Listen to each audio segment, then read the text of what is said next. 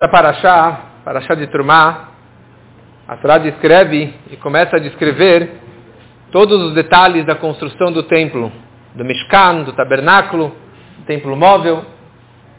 E dentro da construção do templo haviam vários objetos e os dois objetos super importantes na construção, que eram mais usados diariamente, eram os dois misbechot, os dois misbeach, os dois altares.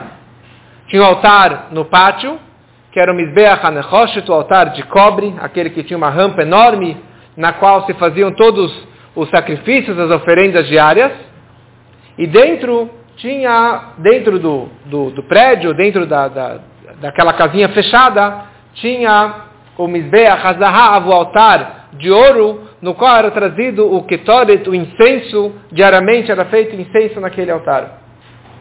Esses dois altares eles eram feitos de madeira, madeira de acácia, como a Torá descreve, mas eles eram folhados ou de cobre ou, eles, ou era folhado de ouro.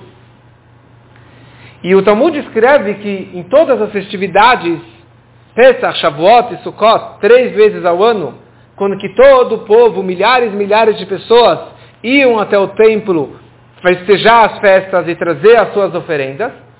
Então tinha todo tipo de pessoa. E o povão em geral eram pessoas impuras.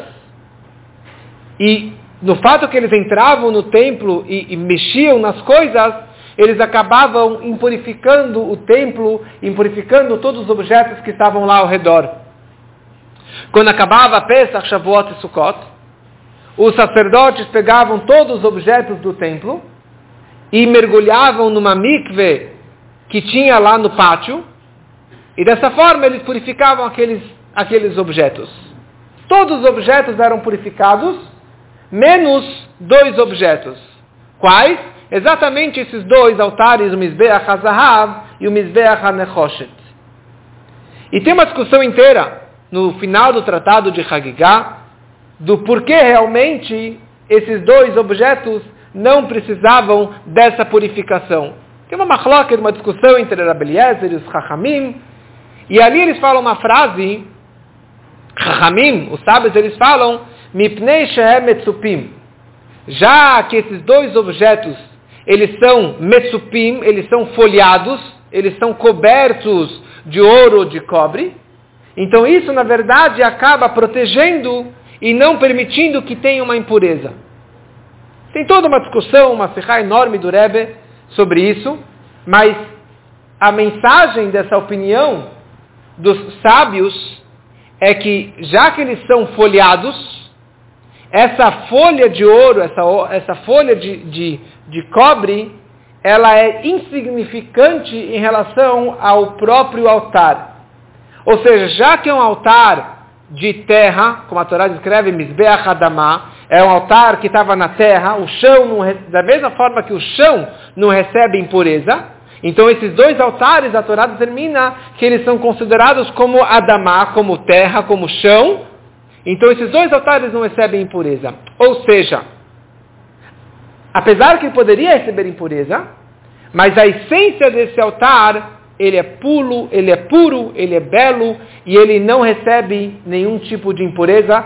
E por isso, quando acabavam as festas, esses dois objetos, somente esses dois, não precisavam da purificação é, na mikve. Ok? E o Talmud continua falando sobre essa ideia da pureza e da impureza. E fala o seguinte, é, Tamidei os sábios, eles não têm uma impureza, e o fogo do Geinom, o fogo do, do inferno, do purgatório, não atinge essas pessoas. E traz toda uma explicação que não vem ao caso agora. Depois o Talmud continua falando, Reish Lakish, que era uma pessoa que não era um grande estudioso da Torá e depois ele virou um grande mestre, então, Reish Lakish ele fala, o fogo do inferno não atinge não somente os grandes sábios, os grandes Chachamim, mas mesmo Poshé Israel. Os pecadores de Israel também não, não são atingidos pelo fogo do inferno. A analogia que ele fala, olha esse Mizbeach HaZahav. esse altar de ouro, no qual era queimado incenso diariamente, e ficava lá queimando horas e horas e horas. Era um altar de madeira, e ele tinha uma folhinha, uma folhinha de ouro. Não era uma camada grossa, densa de ouro. Era uma camada, uma folha de ouro. E você coloca, o que acontece você coloca fogo, brasa em cima do ouro? Ele vai derretendo, ou ele vai se desgastando, ele vai se, se decompondo. E aqui você tem no altar que queimou 410 anos no Betamigdash e nada, não derreteu nada. Por quê? Porque você tem essa camada de ouro, uma folhinha mínima, mas você tem a pureza e a santidade desse altar que não permite que esse, esse fogo derreta esse, esse ouro. Então, muito mais que um judeu, qualquer judeu, do mais transgressor que seja, ele não será atingido pelo fogo do inferno. Ele não vai ser punido.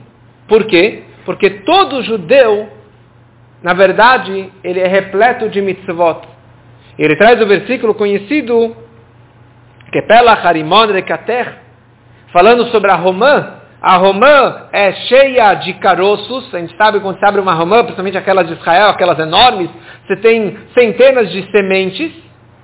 Dizem que são 613 sementes, talvez aquelas maiores.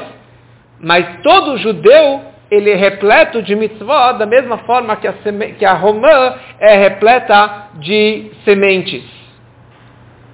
Conhecida aquela história que tinha um, um Hassid de Satmer, que ele entrou numa audiência no Rebbe, e quando ele estava saindo da audiência, o Rebbe virou para ele e falou, me fala alguma palavra que o teu Rebbe falou nesses dias. Ele falou, olha, meu Rebbe fez um, um Sium Hagigah, ele fez o término do estudo do tratado de Hagigah, e ele trouxe essa, essa história, que todo judeu, mesmo o maior transgressor, ele é repleto de mitzvot, de boas ações, como as sementes da romã. E o meu Rebbe, meu mestre, ele, ficou, ele fez uma pergunta. Ele falou, se ele é chamado de pecador, como você me fala que ele está repleto de sementes e de méritos como a romã? Essa foi a pergunta do Satmer Rebbe. O Rebbe ficou indignado, o Rebbe ficou sério. E o Rebbe falou também, estudei Sagmará. E eu também tinha uma pergunta. Mas a minha pergunta é o oposto. A minha pergunta é, se o Talmud descreve que todo judeu é repleto de méritos como as sementes da romã, como você me chama ele de pecador? Como você me chama ele de transgressor? Se ele está lotado de, de, boas ações, como que, que, o Talmud descreve ele como um pecador? Essa é a visão do Rebbe de enxergar cada judeu. E essa, na verdade, toda uma explicação que o Rebbe traz sobre a ideia e o propósito da construção do templo. Toda a ideia da construção do templo era que Deus ele descreve nessa paraxá, Veshachant betocham, construam para mim um santuário e eu vou pairar dentro dele e dentro deles. Dentro de cada judeu e judeu tem um micro Beit HaMikdash, tem um micro santuário que ali Deus ele paira dentro de você. Então Deus ele paira dentro de cada judeu e judeu. E nós seguimos a opinião do Hillel, Beit Hillel, Sabemos que no Talmud inteiro tem uma discussão entre Shammai e Hillel. O Shammai ele enxerga as coisas de uma forma mais superficial à primeira vista, mas o Hillel ele enxerga os detalhes. Ele vai a fundo, como aquela história conhecida, aquelas três histórias conhecidas, que veio um gentil, veio um goi para esses dois sábios, ele queria se converter. E ele veio para o Shammai e falou, quero me converter, mas eu só quero a Torá escrita. O outro falou, eu quero me converter, se você me ensinar a Torá inteira num pé só. Eu só quero me converter se você, se eu virar o sumo sacerdote, o Kohen Gadol. E o Shammai, mais Geburá, mais severidade, deu um pontapé nele e falou, vai embora daqui. Não é, isso não é conversão. E o Hillel recebeu esses três, abraçou os três e converteu os três. Por quê? Calma aí, se eles não eram sinceros, por como que o Hillel acolheu esses três? Porque o Hillel enxergava os detalhes. Ele ia a fundo. Ele queria entender o porquê você falou só a Torá escrita. Talvez você desconheça que existe a Torá oral, ou talvez você desconheça que um, um, um convertido não pode virar o sumo sacerdote, porque ele não é correndo, e assim por diante. Ou seja, o Hillel ele enxergava a essência de cada pessoa, a essência de cada situação. E é isso que a, que a Torá nos ensina. Como nós devemos enxergar o nosso irmão judeu.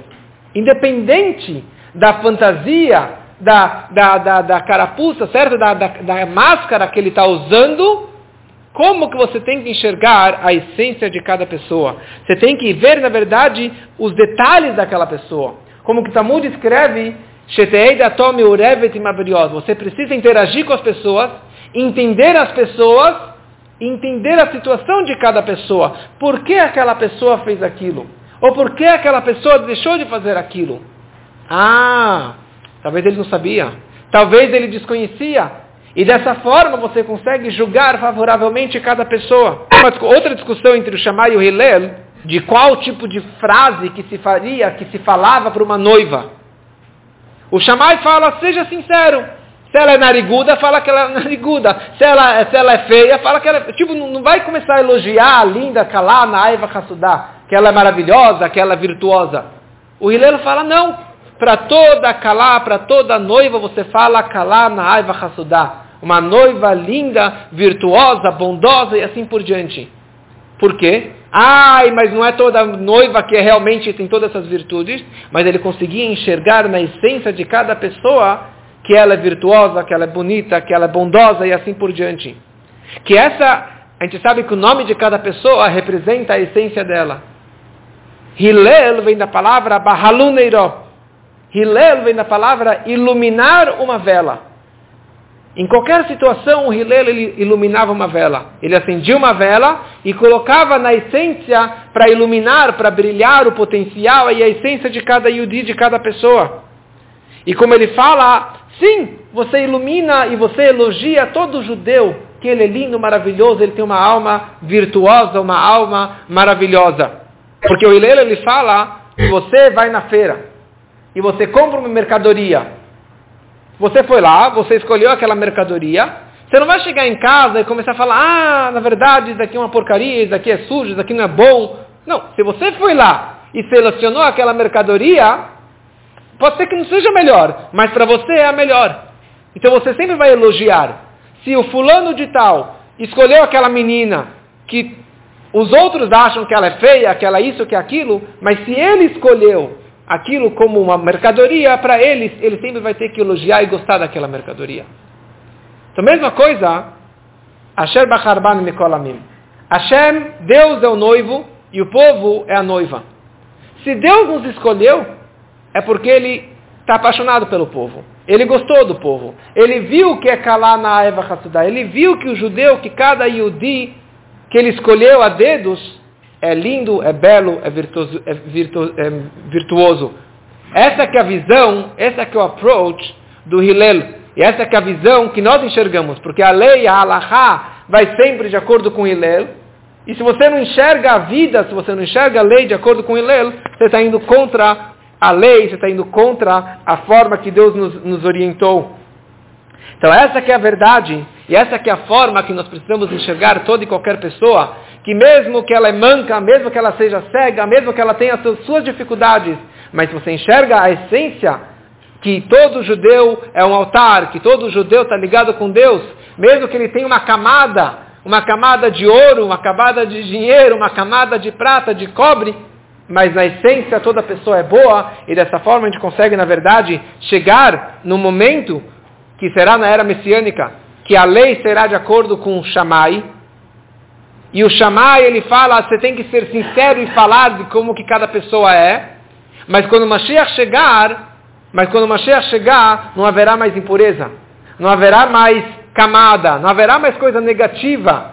Então todo mundo realmente vai brilhar e expressar a sua verdadeira identidade, a sua verdadeira pureza, e que isso seja muito em breve, se Deus quiser.